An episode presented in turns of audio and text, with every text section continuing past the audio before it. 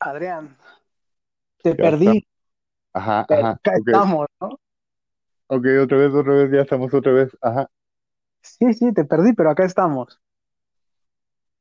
Nos quedamos, bueno, se cortó porque pues era nuestro primer episodio, pero Hey, nos chance, porfa, si hay alguien que nos esté escuchando, que ya nos escuche, por favor, denos chance, estamos experimentando. Eh, somos unos legos en esto. Así es que incluso se, se da la apertura al apoyo. Si alguien nos puede poner en orden y me refiero a apoyarnos a que esto, a, que nos oriente, también se agradece, ¿no? Es bueno, eso pienso, Adrián, no sé cómo ves.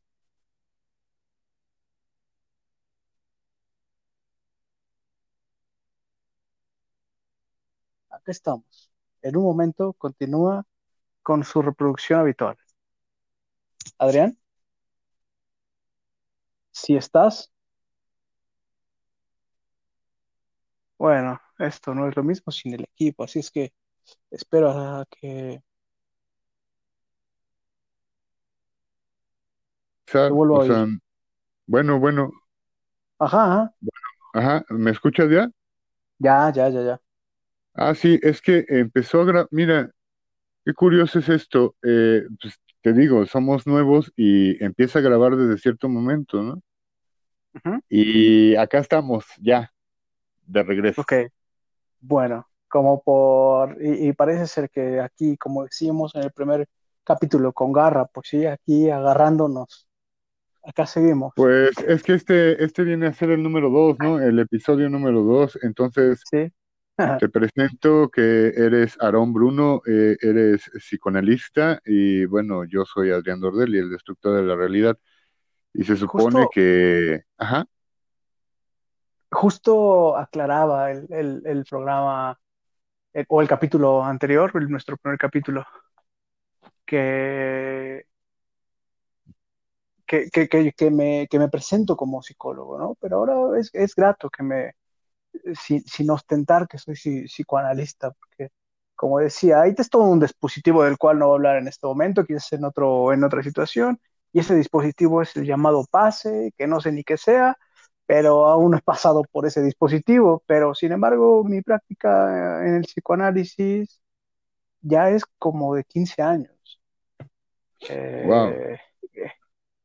Que no, no sé honestamente qué sea eso del pase, sé que existe, pero, pero bueno, eso ya lo veremos en otro momento. Pero, pero es grato, es grato, ¿sabes? Es grato que, que como decía, hasta que algo, algo no me acredite o en esta situación, tú parece ser que me estás de alguna forma reconociendo como, como tal. Y pues gracias, muchísimas gracias, en verdad. Qué chido. Ahora bien, Sí, el asunto es que nos quedamos en, bueno, estábamos hablando cuando se nos cortó la comunicación, estábamos hablando de Schroeder y de ratas y de un cuate que te encontraste en el Politécnico. no, no, no, no, no, en el Metro Zapata, y que decía que, que justo eh, ahí es donde nos quedamos, ¿no? Eh, y, y las ratas y Schreber y otras cosas que quedaban pendientes. Pero este hombre eh, decía que, que, que somos mecanismos eh, eh, eléctricos y que somos manejados a control remoto y, y cualquiera, todos pasaban y lo veían raro, ¿no? Pero, y él decía que, que su sustento, a propósito que, que, mencionábamos, ¿no? De los documentos que, decías de Huxley o, o Orwell, que bien que desde los documentos que han encontrado, eh, escribieron o esta, esta cuestión de la ciencia ficción, o bien Ajá. que ellos crearon ese documento a partir de estar en su época, ¿no? Sí, sí, cualquiera de las dos opciones. Sí, estábamos en eso, en cual- y por eso decía, ambas, ambas. eh, y entonces, eh, este hombre decía que los documentos que había encontrado, más bien la información que había encontrado, era del Politécnico, que era información que se había guardado durante años, años. Él, porque decía que, que había conversado con él y él decía que por lo menos desde los 70, ¿no? 70, 60. Bueno, Ya, una, una conspiración. Ajá. ajá. E- Eso de las conspiraciones es todo un tema, ¿eh? No sé si te conté, como haciendo un, un paréntesis, a propósito de, del COVID. Eh, porque, porque la gente en un principio creía, no creía, en fin, mucha gente no creía y decía que solo era una conspiración del gobierno. Cuando escuché, hace poquito, eh, de hecho fue hace poquito, cuando escuché eso de alguien que decía que, que muchos familiares suyos se habían contagiado de COVID y que esos familiares decían que, que todo, es, que todo era una conspiración del gobierno. Ajá. Eh, eh, entonces yo, yo sé en responder, oye, pues, pero creo que si es una conspiración del gobierno, entonces sí hay que cuidarnos, ¿no? Porque vaya que si estos son peligrosos. Claro, ajá. Claro, no es alusivo a nadie, no es alusivo a nadie, pero bueno, ¿no? A propósito de eh, eh, apoyándome en Agamben, en Foucault y toda esta banda que, que, que, habla, ¿no? Sobre la, la vida nuda. En fin, ahí está el paréntesis, ¿no? Respecto a esta, a esta cuestión de lo, de lo conspirativo. entonces sí, en efecto, ¿no? Este hombre de, de, que me encuentro en el Metro Zapata eh, hablaba, de decirlo de alguna manera, de una conspiración. Claro, claro. Eh, y entonces, ¿en qué documento? Dije, bueno, cualquiera diría, este tipo está loco, pero recurría a otro loco, a otro loco filósofo, a Slavoj Žižek, y él tiene un texto que se llama Deleuze, haciendo, claro, eh, referencia a Gilles Deleuze. Eh, incluso no sé si lo pronuncio bien, hace mucho que ya no mastico el francés. El, bueno, el punto es Gilles Deleuze. Eh, Deleuze, no sé. Eh, necesito estar formado para pronunciarlo bien. ok, va, va, va. Y entonces ese texto se llama así, de las, y él hace, ¿no? Eh, él lo refiere como el filósofo, él lo refiere, ¿eh? no es que lo refieran todos o sea considerado los como el filósofo de lo virtual, sino en ese texto Zizek lo plantea así.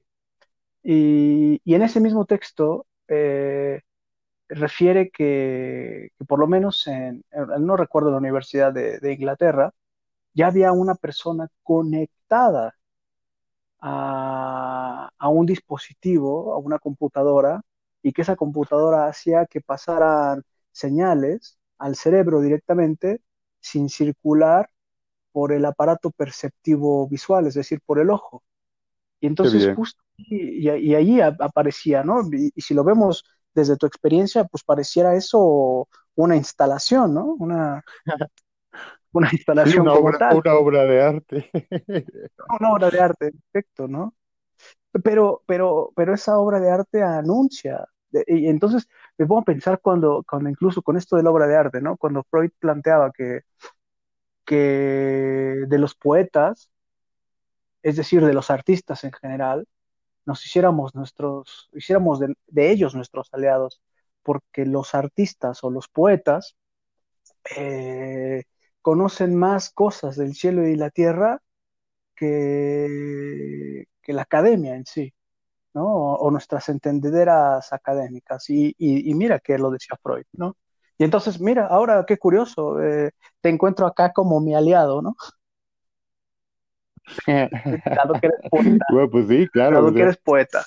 El, el, claro, el, el, la escritura y el mundo de la locura siempre eh, tiene que ver con, no sé si son los pases, los eh, o pasajes o, o dimensiones que se abren cuando uno atraviesa, como en mi caso, sin querer, hacia universos perceptivos que tienen que ver con manejos de lenguaje en taquisiquia y en relacionabilidad súper veloz de conceptos inauditos, que de alguna forma sí son buscados o es una condición que se buscó ocurriese para que pudiese darse la escritura eh, trascendente o la escritura sublime y llegar a, saborear, eh, no sé, tal vez eh, la iluminación de Rambo o, el momento cúspide de cualquier poeta, Víctor Hugo, yo qué sé,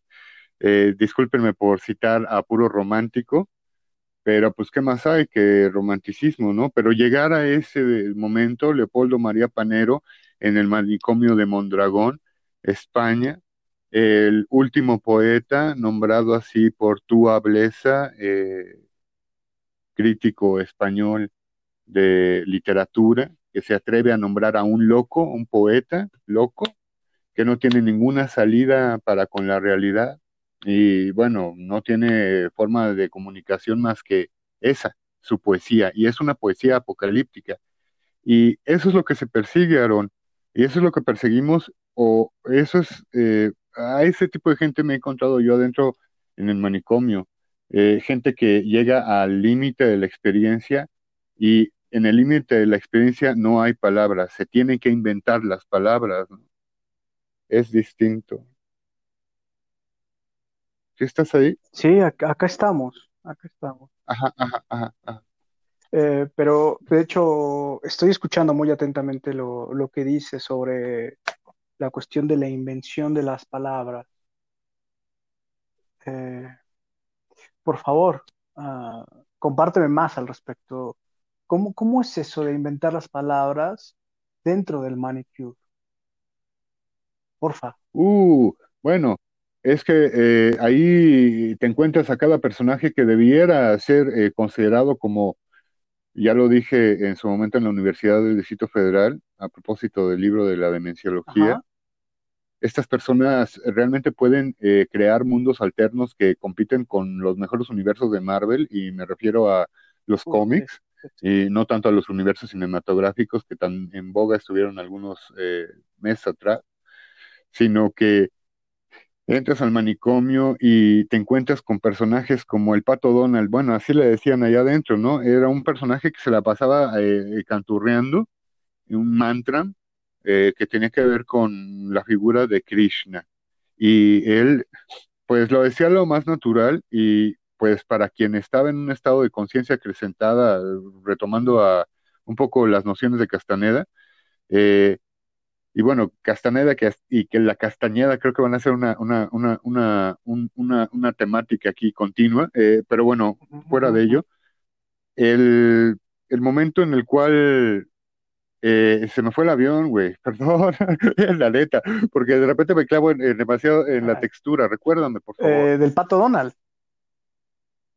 Ah, sí, sí, sí, sí, sí. Entonces era un cuate que, que, que cantaba un, un, una salmodia a, Krishna y bueno, pues eh, tenía fuertes problemas para salir de su condición adoradora, ¿no?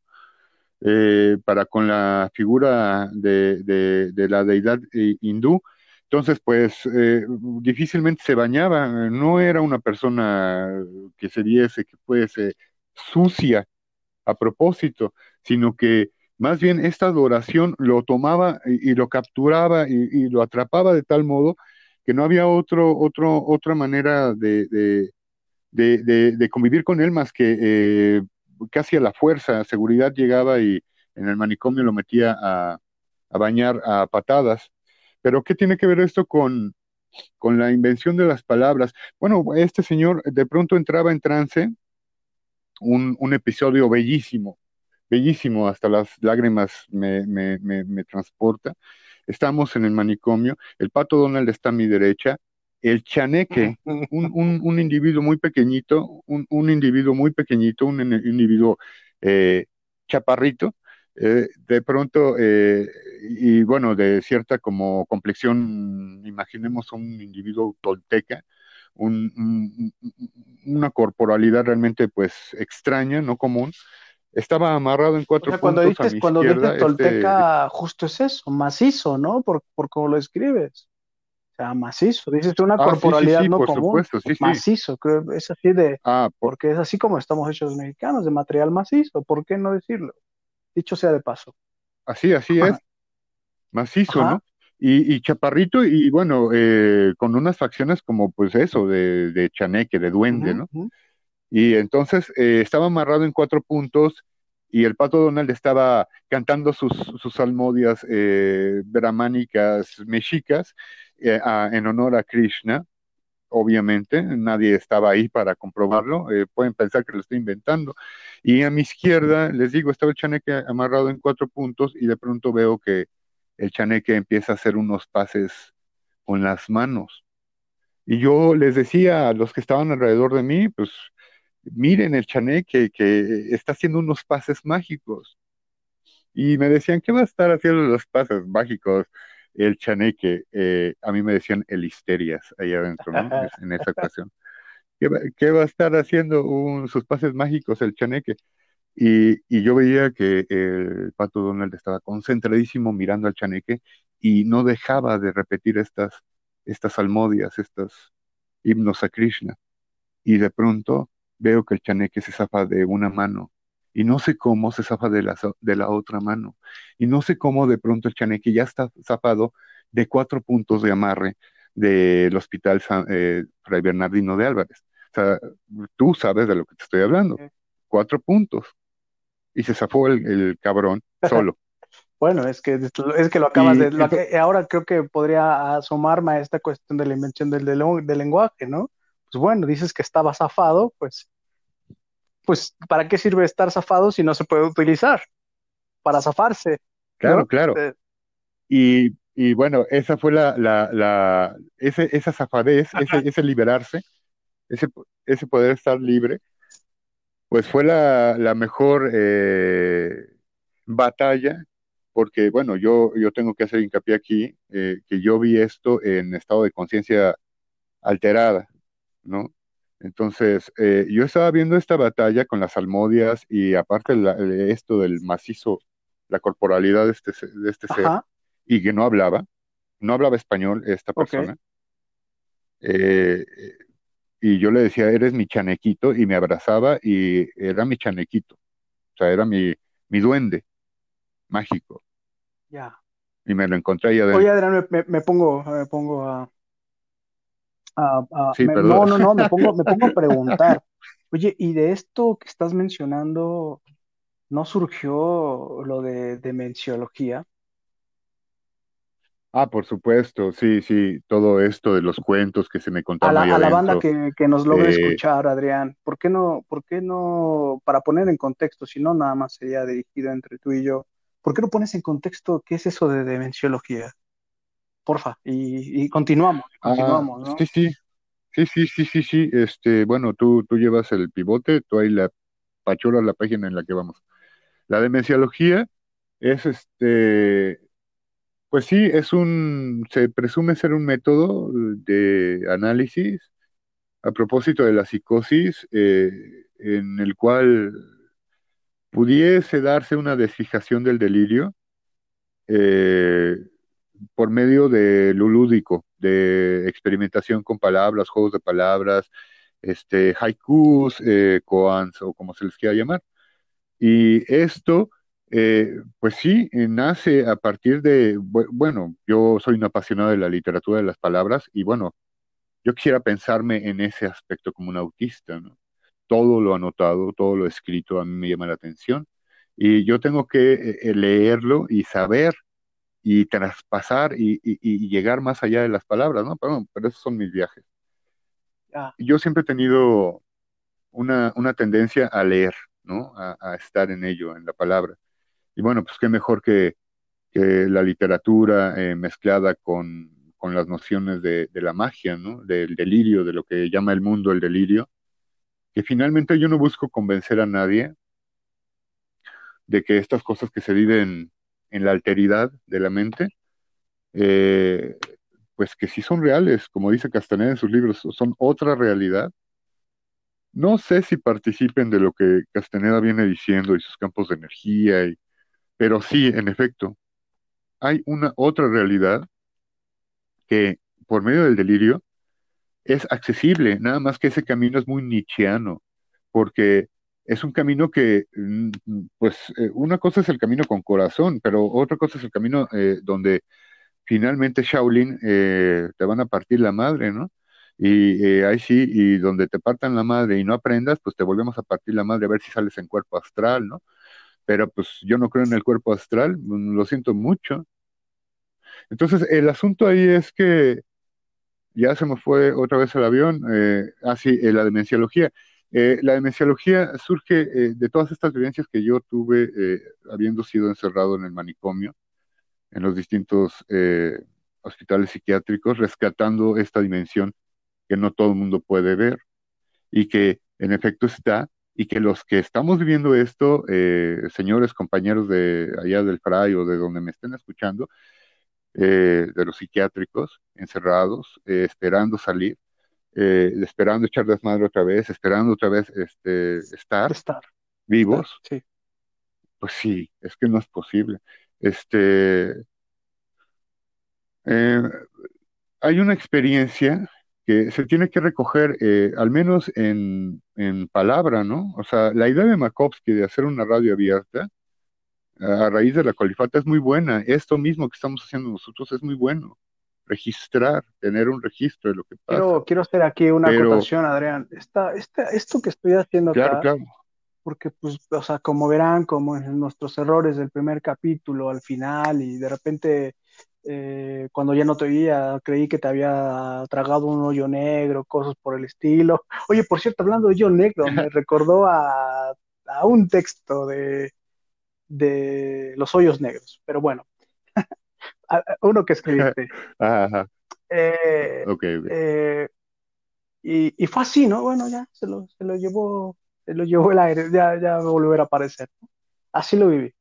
Pero eh, no, porque esto sucede porque realmente no somos expertos en esto, simplemente tenemos el deseo de hablar. ¿no? El, deseo de hablar en, en medio de toda esta de todo esto lo que se llama realidad. Y agregar otro, y, y, compartir, experiencia, y justo es eso, ¿no? Creo que, como decía, comprendo la cuestión de, de, la destrucción de la realidad, no es que la destruyamos en el sentido anarquista, o, sino ubico eso de irla desmenuzando, ¿no? Ir ver de qué componentes está hecha la realidad. Como quien... Sí, se lo, se lo, se lo, se lo compartí alguna vez al doctor, ¿no? Alberto Carvajal. Eh, que sí, que, que, en efecto, pues se podía entender que la destrucción de la realidad era una destrucción de la realidad en un nivel material.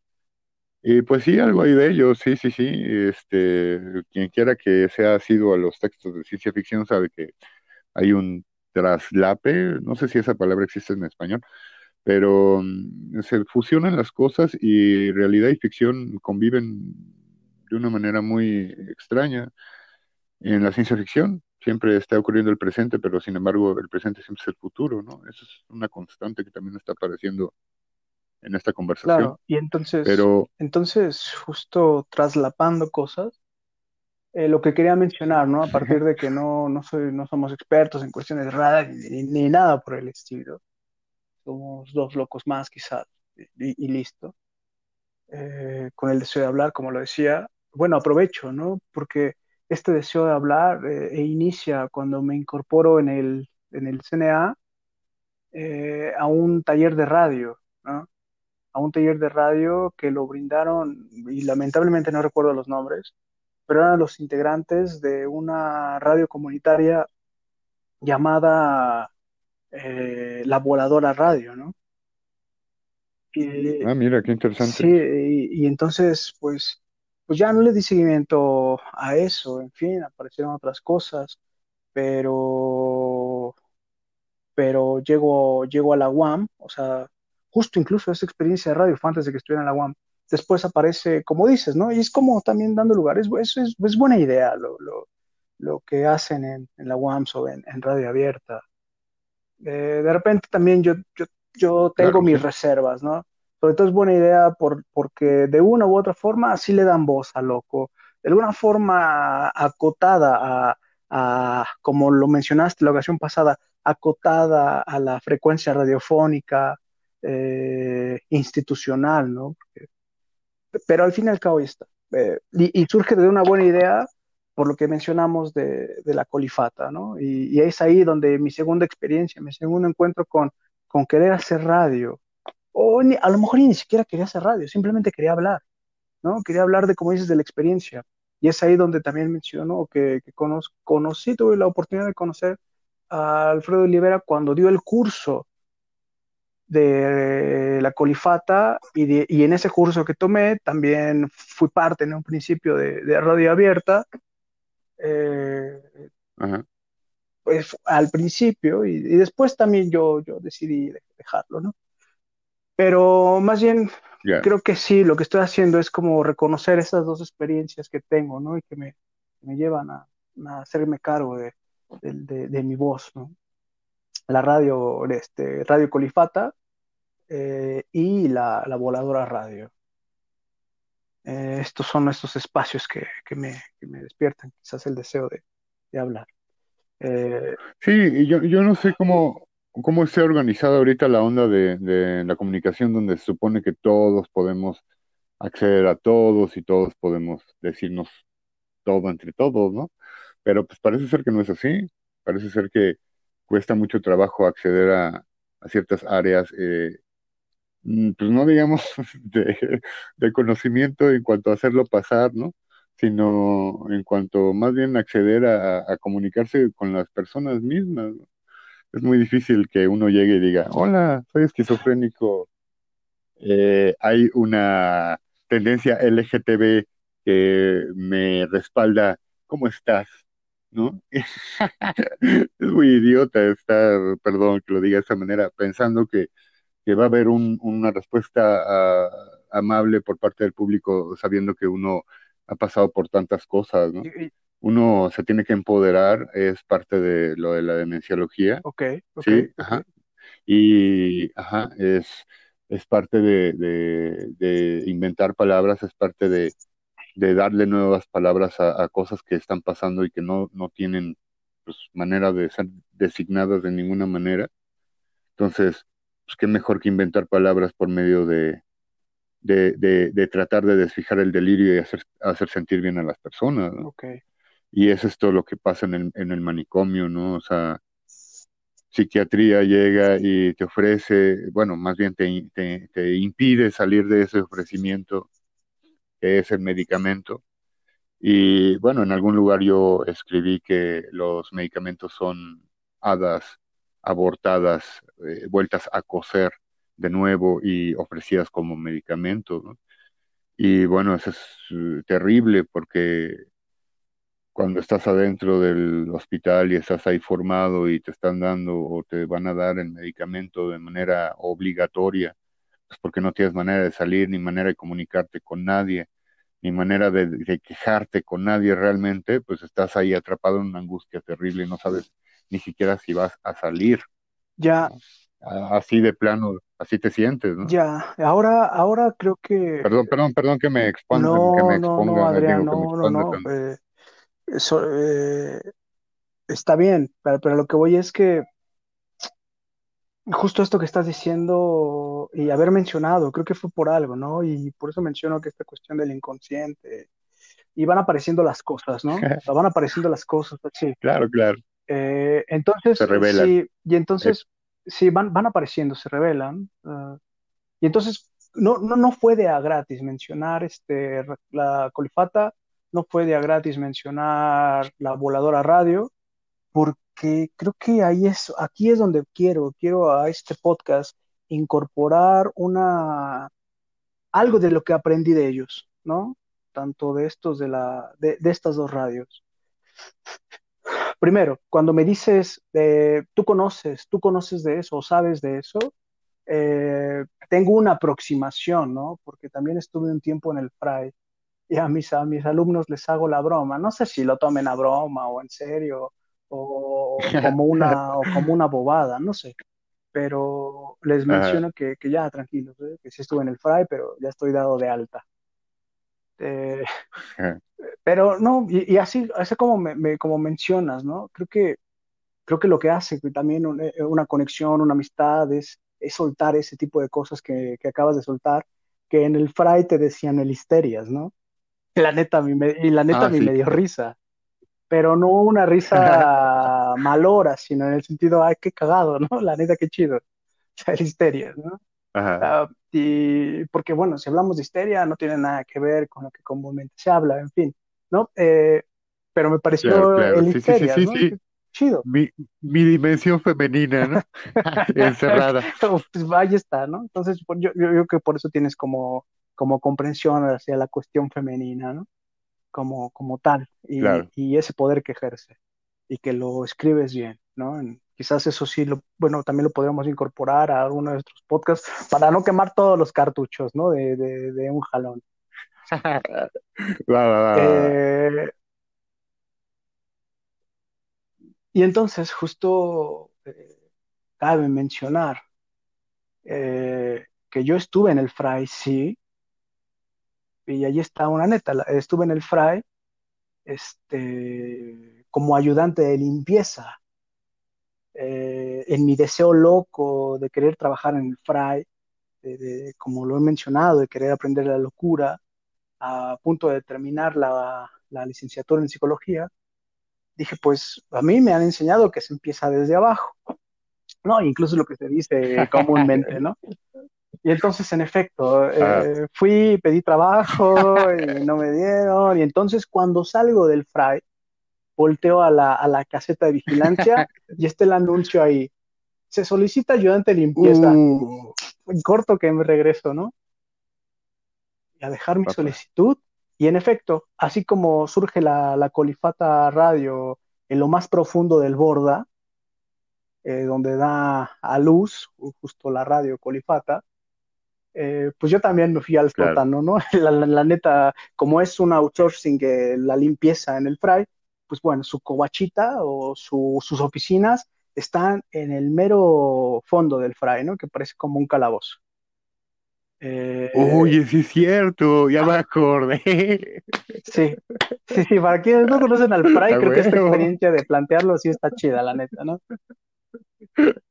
A huevo, a huevo, ajá. Y luego, pues, bueno, así es como inicio, ¿no? Eh, pues, pues, pues a mí me dijeron desde abajo, pero, pero no en el sótano, no mames, ¿no?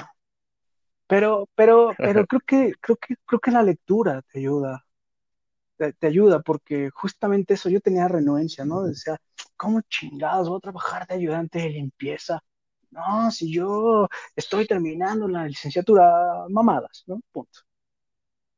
Ah. Pero, pero cuando recuerdo el, el, el epígrafe de, de, de, la interpretación de los sueños de Freud, eh, que dice, flectere siniqueo supero, acheronta moveo, que no es que sepa latín, sino pues bueno, me lo aprendí, que la traducción es, eh, si no muevo a los dioses superiores, moveré a los del río Aqueronte, ¿no? A los del infierno. Y entonces dije, ah, bueno, de aquí me agarro, a propósito de lo que dices de echar garra, de aquí me agarro para sostenerme en este deseo de, haber iniciado, eh, de, querer mover a los dioses del Averno, ¿no? A los dioses del Aqueronte. Qué poético. Y, de ahí, ¿no? Y de ahí fui escalando niveles, ¿eh? O sea, fui escalando niveles porque empecé eh, en urgencias. Y es la primera fase. Ah. Después, este, pabellón, dos mujeres. Eh, pabellón, dos mm. hombres. Pabellón, tres hombres. Pabellón, tres mujeres. No iba de pabellón en pabellón. Ah, o sea, viste todo el fray, todo el fray. Sí, sí, sí todo el fray. Hasta, hasta el último nivel que, ah, ¿cómo se le llama esto? Se me fue el nombre de, la atención a, los adultos mayores, a los ancianos, a los abuelitos. Pues geriatría, geriatría, Incluso ahí me echaba mis atolitos con ellos, ¿no? Ah. Y entonces conocí todo el fray, si, te das cuenta, es como, como, como lo, empecé a vivir como el infierno de Dante, ¿no? O sea, ir, como subiendo. Eh, o más y no subiendo, sino escalando, ¿no? Hasta que... Sí, los infiernos. exacto, exacto, sí, y cada infierno que veía, ¿no? O sea, cada infierno que, veía, de las experiencias de las mujeres, de los hombres que veían ahí. Y... Nunca había pensado en el Fray como, o sea, el infierno de Dante. wow. Pues Ajá, y sigue, sigue, sigue, sigue. Pues mira, yo tampoco, ¿eh? O sea, no, no es que lo haya pensado así, partí de, del río Aqueronte, ¿no? Y ahí, y ahora que te lo estoy narrando, se los comparto a quien nos escuche en algún momento, pues es así como, como, estoy, como estoy construyendo este, este momento al Fray, ¿no? Así como lo estás planteando, de inventar el lenguaje, es, y, lo, terminas diciendo, ¿no? Es poético. Eh, entonces, entonces recuerdo justo eh, cuando Lacan, porque bueno, no, me, no, no, no, no, puedo dejar el entusiasmo también sin citar a quienes para mí son importantes en esto que me interesa, que es el psicoanálisis. Eh, es cuando me recuerdo de que, que, dices es poético y cómo lo estoy narrando, es porque recordé la anécdota de cuando Noam Chomsky se acerca a Lacan y le presenta su obra y Lacan, ya con el personaje que era, le dice, bueno, sí está bien, pero no, no puedo atender tu obra. No, no sé qué le hayan dicho, pero el punto es que la anécdota es que termina diciéndole que no, que no le interesaba lo, que él decía, sino por puesto que él era poeta. O sea, Lacan diciéndole a Chomsky, no me interesa porque soy poeta. Y, y, ahí yo veo, ajá, sí, sí, y, no ahí yo veo por favor, Adrián, por favor, por favor. Un, un, un fluir, un fluxus, eh, que tiene que ver con el retomar el viento y el Tao.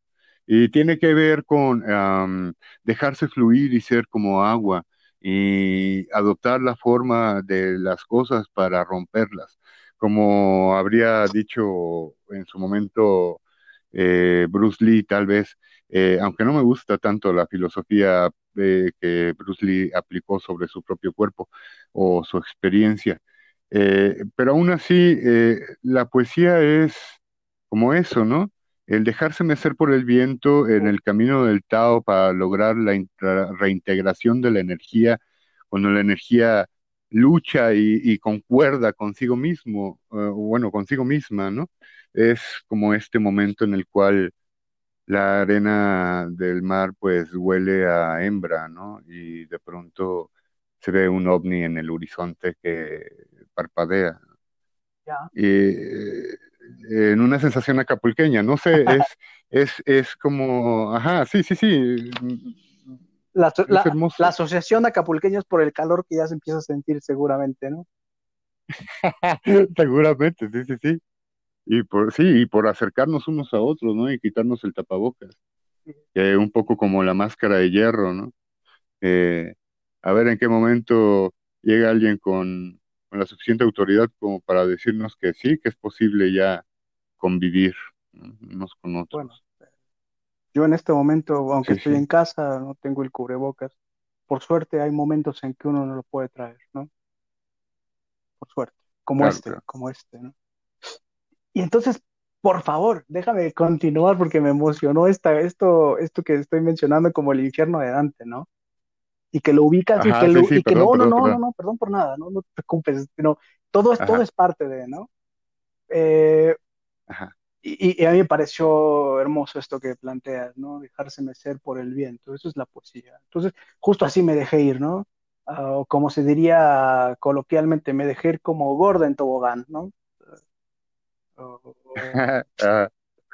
y, justo también, para no hacer como, creo que esta cuestión de, la frase, como gordo en tobogán, lo que sea, para no entrar como en esas cuestiones de, me dejé ir simplemente como en tobogán, así sin más, ¿no? Me dejé ir como en tobogán, ah, mecido por, por el aire.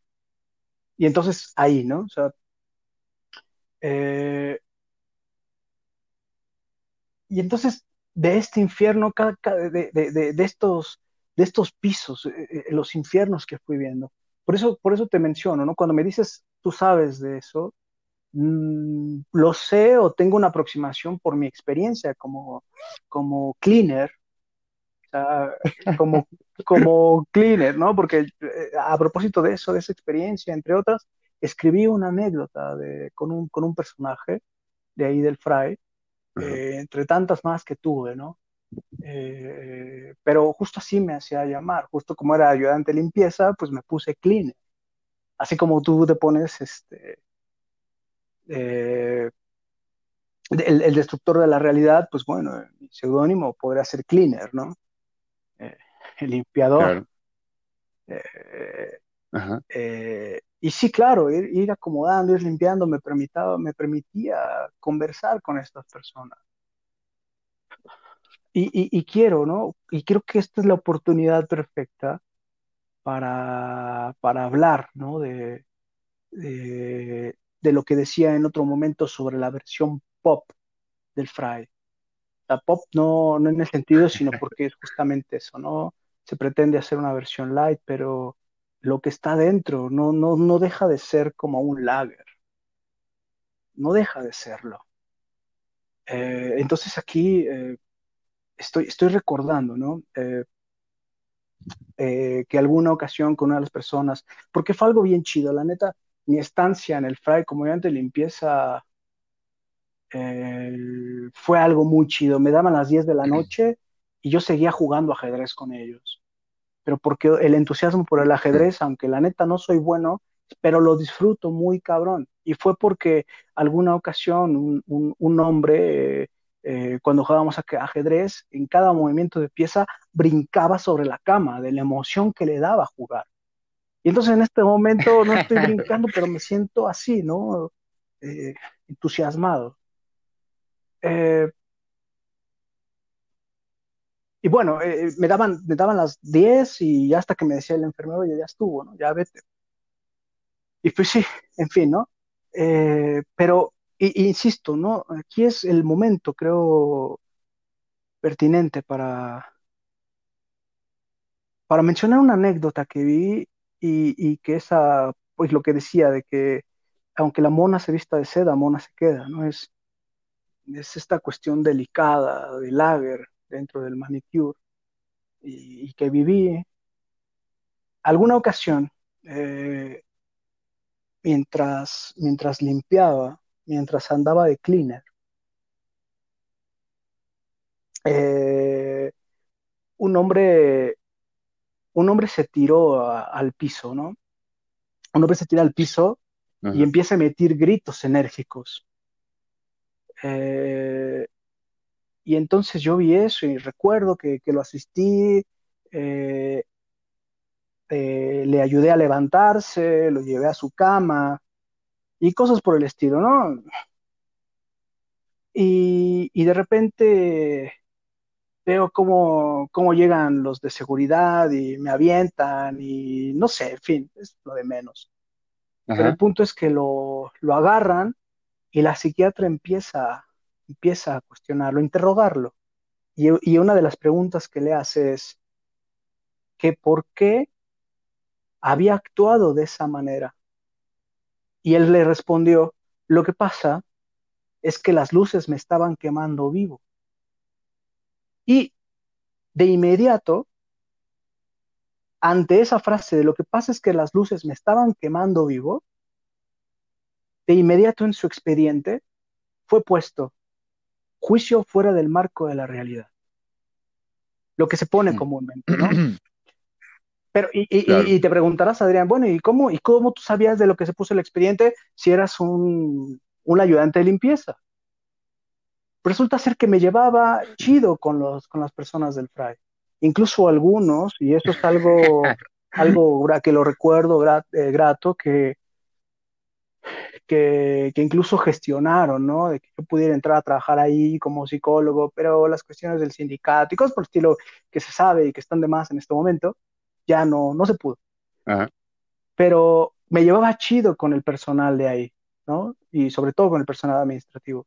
Y entonces, incluso con, con la, con, con, la persona de archivo, era un, eh, era un, un hombre, un hombre llamado Odín, si algún, si escucha esto, y Odín era, era todo, todo, el es toda una locura, ¿no? ¿Por qué, ¿Por qué se llamaba Odín? Porque justamente no tenía un ojo. Nació sin un ojo. Ah, porque no tenía un. Ah, wow. Pero, pero es el nombre con el que lo bautizan. Ah. Y, y, y, Odín fue el que me prestó el. no ese, me prestaba, espero no meterlo en problemas, al estar dimensionando su nombre. Eh, espero que haya 1500 Odines en el Fray. Pues eh, te permitieron entrar, eh, el dios Odín te permitió entrar a las fuerzas del Eteo, ¿no? Sí, O sea, te dio el chance de entrar ahí al ah, infierno, ¿no? exacto, exacto, al expediente. Y no a ese, a varios. O sea, justo ahí, ¿no? O sea, un, un- un dios nórdico eh, permitiendo entrar a un azteca, ¿no? A- al, al Valhalla. Ajá, exacto, sí, sí, sí, sí, de- y entonces, eso, eso, eso me pareció a mí, oye, no sé, tengo la duda, que aquí quiero hacer. eh, recuerdo que el capítulo pasado, al minuto 49, se cortó. Eh, Ah, no, no, no, así vamos bien, vamos vamos en bien. el, eh, yo creo que dura todo lo que quieras que ok, dure. ok, ok, va. Entonces, entonces siguiendo con este juego, ¿no? Del- de, como que tú ubicas, ¿no? Odín me permite entrar a, a esta otra parte. Tú dijiste otra parte, ¿cuál fue? Eh, a las aguas del Eteo, aguas allá de, al, al infierno. sí, sí, sí, de, de la Queronte, ¿no? O sea, es una mezcolanza, Ajá, como, como bien dices, no de Marvel, sino de, de, que se construye con diferentes elementos de la realidad. Esa ficción, esta ficción que es. estamos relatando en este momento, que se compuso con, con elementos de la realidad. Y entonces él me permite eso. Y entonces es por ende que, que sé que es lo que había puesto la psiquiatra.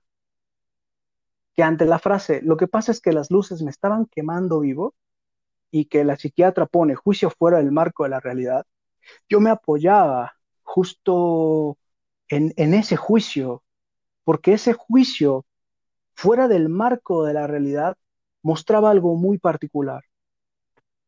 Esta, esta persona eh, que, que experimenta ser quemado vivo, platicando con él, Ajá. él me comenta, ¿no? Que esas, esas experiencias por lo regular le pasan en mayo. Esos las delirios, alucinaciones Ah, le pasan en mayo, justo en época de ah, calor, en época de calor, ¿no? Y entonces ujú, veo en el expediente que los medicamentos que le dan a este hombre son clonazepam y tiroidicina. Y lo particular de estos dos medicamentos es que ambos generan fiebre y deshidratación, pero sobre todo, y es por eso que se recomiendan usarse con precaución en climas calurosos, pues aumentan la susceptibilidad a la hipertermia. Es decir, es esto llamado trastorno que se presenta cuando un organismo no logra disipar más calor del que absorbe. Ajá. Y entonces justamente, hierve. si lo, lo hierve. Entonces, justamente, pues, y, y, me acordé de esto y dije, este es el momento, porque hablabas justo del medicamento como una hada. Y entonces, justo eso Ajá. es eso, esto lo hierve, ¿no? Pero en lugar, porque uno sabe la experiencia de, de, de los psiquiatras, que para tener los psiquiatras un lugar también en el Fry, pasan por, por, por todo un infierno, ¿no? De no dormir en días y cosas por el estilo para que se vuelvan duchos Claro, en la sí, medicina, ¿no? Eso es admirable en ellos. Sin embargo, le pasa inadvertido a esta, a esta mujer que los medicamentos que le estaba dando lo estaban hirviendo, como dices tú. Bueno, ajá, debe ser una cuestión puramente administrativa, ese es el problema, Sí, ¿no? sí, sí.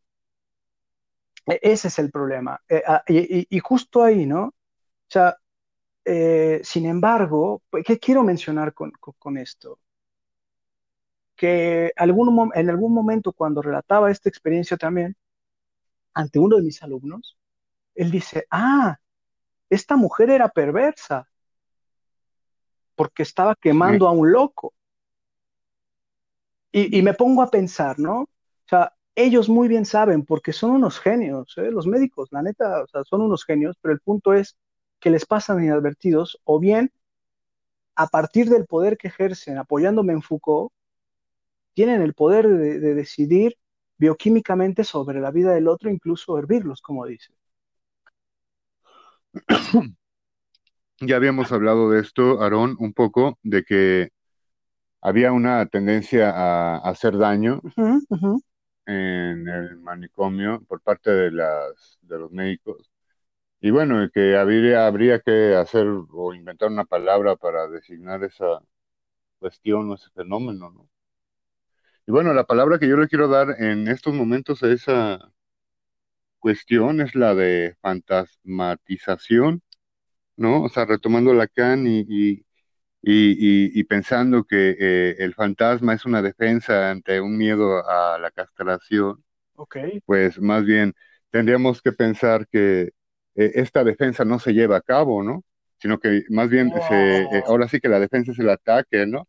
Entonces el ataque eh, se lleva a cabo por medio de este, esta idea del, del- del fantasma, ¿no? Wow, Aplicado sobre una persona, ¿no? wow. Bueno, esa es mi idea que yo tengo de las cosas. No, pero, te- pero digo, wow, no, no, no mames, o sea,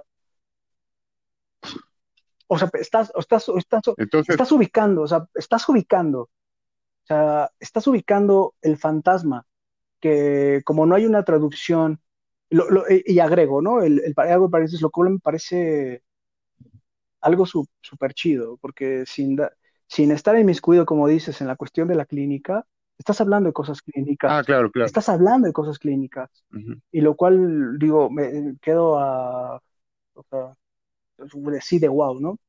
Como, como dijo el perro.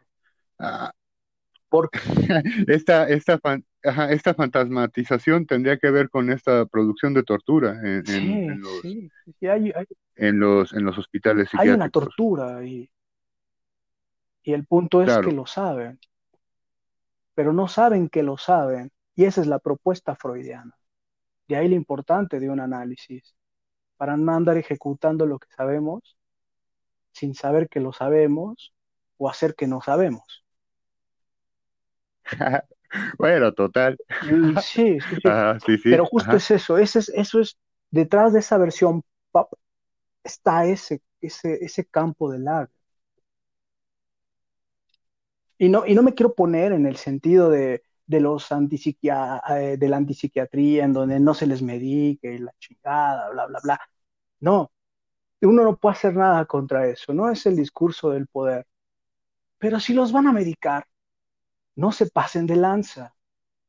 Si, si un simple ayudante de limpieza, revisando un expediente, se dio cuenta de que aparece en tiempo de calor y es ahí cuando se hierve, como dices tú, ¿por qué no un médico que pasa todo un infierno para poder tener una plaza en el Fray? Yo quisiera eh, compartirte, a propósito de lo que estás diciendo, una experiencia que tiene que ver con esto, ¿no? Es el capitán Nebula Centellas, eh, que me lo encontré ahí adentro también, ¿no? Entonces, era una persona, un muchacho, más joven que yo, eh, bastante bien parecido, ¿Más, eh, más joven que tú en este bastante, entonces o en este? eh, más joven que yo en ese Ah, entonces. ok, ok, ok.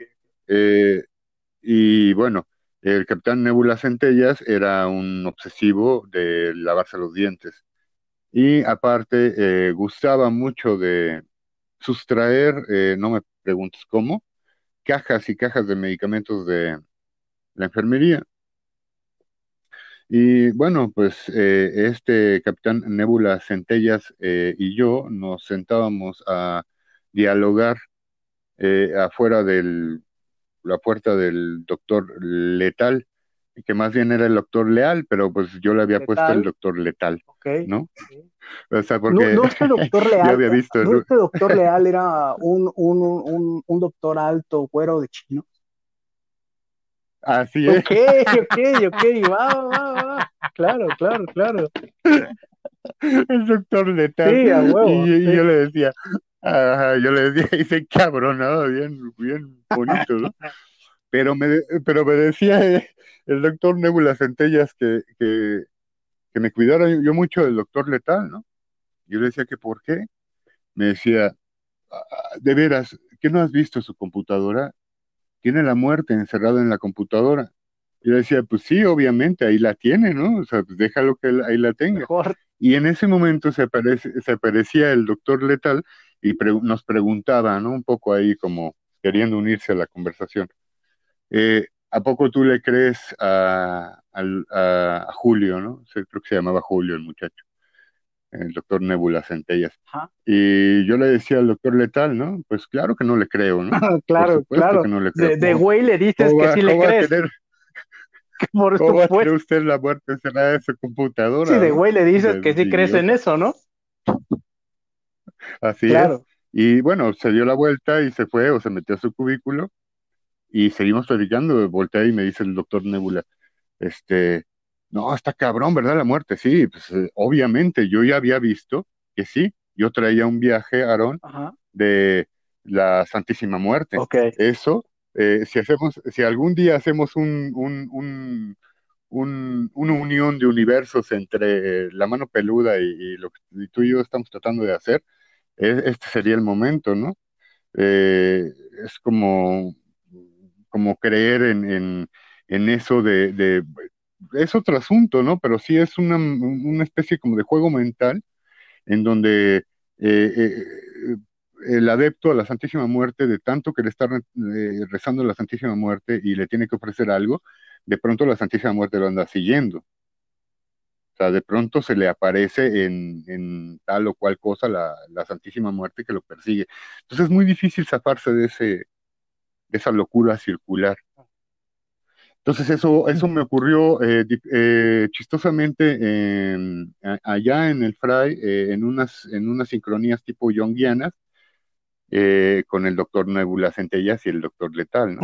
Y, bueno, lo, a lo que yo quería llegar era que finalmente el, Nebula lo que hizo fue tomar una caja de medicamentos eh, y ya no despertó uh. y digamos que, yo quiero pensar que no murió porque no, no, no registro yo que haya muerto, pero sí registro que bajó el director, no sé cómo se llama, no tengo el gusto de conocer al señor, pero este, el director del, del Fray por aquel entonces bajó, subió o llegó al piso y a revisar expresamente al doctor Nebula Centella.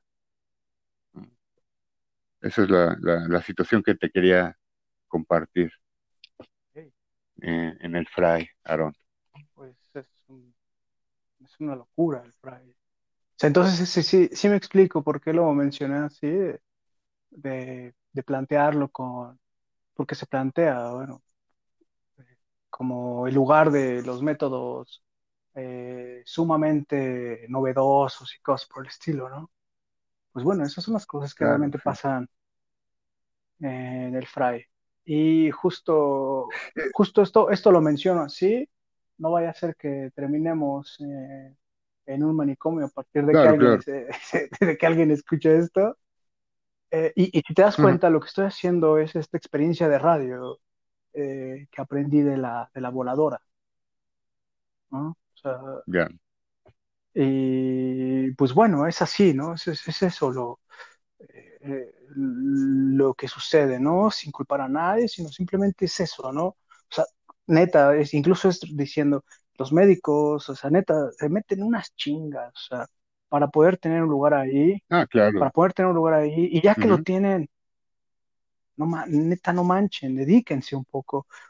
Porque así como, como, como aparece esta, esta historia que les relato, hay más. O sea, me encontraba con más, ¿no? Pero como dices, lo, único que quiero mencionar es que si hay una intención por la tortura, si hay una intención. Sí. esta cosa que yo, yo, nombro fantasmatización pero, ¿sabes? ¿Sabes? Cuando, cuando escuchaba, eh, y, eh, y, no solamente en el FRAE, ¿no? sino en, las instituciones eh, totales, como se les llama, ¿no? Cárceles psiquiátricos, ejército, en fin. Pero esto... Miraron, ajá. Nada más, nada más, porfa, porfa, Adrián, déjame resaltar de lo que dices de la de la fantasmización. Eh, lo que decía ah, fantasmatización. Fantasmatización, fantasmatización. Ok, fantasmatización. Esto me, llamó neta y me, quedé así de neta con la... me voló la cabeza, como, como se dice, ¿no? Cuando refieres la fantasmatización desde Lacan y el fantasma, que, que no nos compliquemos, ¿no? También y me refiero en general, no nos compliquemos, me incluyo, si Lacan llama fantasma, es porque no es en el sentido del espectro, sino en el sentido de la fantasía. Pero como no hay una traducción al español como tal de la palabra fantasma, fantasía, en fin, eh, se le llama fantasma a lo que es la fantasía. Y esa fantasía, lo que estás diciendo es que en la locura, y, mira que lo está diciendo alguien que, estuvo, que ha estado en el fray desde otra posición, no, no, no como la mía. La fantasía en la psicosis como una herramienta para aligerar la angustia. Y justamente esa herramienta es la que se pretende borrar. La única defensa que tiene el loco ante la angustia, ese fantasma. Y eso neta me pareció como... Y dicho de otra forma, para no, para no viajarnos más, no es otra cosa que la experiencia creativa. Claro, sí, sí. Y eso es justamente lo que se quiere borrar. Claro. La posibilidad de crear mundos eh, y, de, atravesarlos y de traer algo eh, a estas tierras desde allá, ¿no? Y mostrarlo. Es como lo que no se quiere eh, permitir. Sí, sí, definitivamente. Pues acá estamos, Adrián. Va, va, va. Entonces, eh, resume, eh, cada cuando hacemos esto para la gente, si se interesa o alguien que nos quiere escuchar, pues, entonces, pues cada, y así quedamos. cada semana, ¿no? Que ya post cada, post cada semana, ¿no? pues va, post cada, semana, acá, estamos. Cámara. Chido. Pues buena noche a todos. Entonces así quedamos. Buenas eh, noches, buenos días, buenas tardes a la hora que lo estén escuchando. Estaría chido a ver qué, qué, qué, dicen, ¿no? Gracias por el viaje que me permitiste, Adrián, de, de vivir mi, mi, experiencia en el Fray como el infierno de Dante. Por dar, por soplar, por soplar el aire que me arrullara en él, ¿no? y que el Tao nos acompañe y este, pues yo creo que la fuerza estará con nosotros, algo así. Pero mientras no sea la fuerza del chaleco, está chingón. Va, órale. Pues estamos en contacto y con toda la gente también. Cámara.